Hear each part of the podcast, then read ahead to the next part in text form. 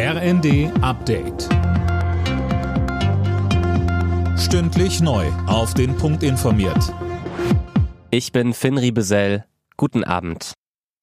Deutschland rüstet sich für den Fall, dass Russland endgültig den Gashahn zudreht. Bundeswirtschaftsminister Habeck hat heute eine Reihe von Maßnahmen angekündigt. Unter anderem sollen die Füllstände der Gasspeicher erhöht und die Braunkohlereserve aktiviert werden. Die Lage bleibt angespannt, auch wenn Russland jetzt wieder Gas liefert. Derzeit sei man noch darauf angewiesen, so Außenministerin Baerbock. Man hätte es sich nicht leisten können, die Lieferung sofort zu stoppen. Weil wir den Menschen dann hätten sagen müssen, von einem Tag auf dem anderen, ohne Alternativen zu haben, gibt es kein Gas mehr. Und das äh, haben wir offensichtlich nicht für den richtigen, für den sicheren Weg gehalten. Zeitenwende im Euroraum. Die Europäische Zentralbank hat erstmals seit elf Jahren den Leitzins angehoben.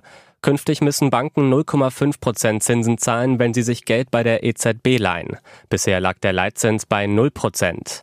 Mit dem Schritt will die EZB gegen die hohe Inflation vorgehen. Ein höherer Leitzins soll dafür sorgen, dass es wieder attraktiver wird, sein Geld auf der Bank zu lassen. Dann wird weniger ausgegeben und das soll dann die Preise drücken. Nach dem Rücktritt von Italiens Regierungschef Draghi hat Präsident Mattarella das Parlament aufgelöst. Damit ist der Weg frei für Neuwahlen. Draghi hatte am Vormittag hingeschmissen, nachdem drei Koalitionspartner des Ministerpräsidenten eine Vertrauensabstimmung im Senat boykottiert hatten. Wer leichte Erkältungssymptome hat, soll sich künftig wieder telefonisch krankschreiben lassen können. Der gemeinsame Bundesausschuss von Ärzten, Krankenkassen und Krankenhäusern hat sich dafür ausgesprochen. Ein Beschluss ist für Anfang August geplant.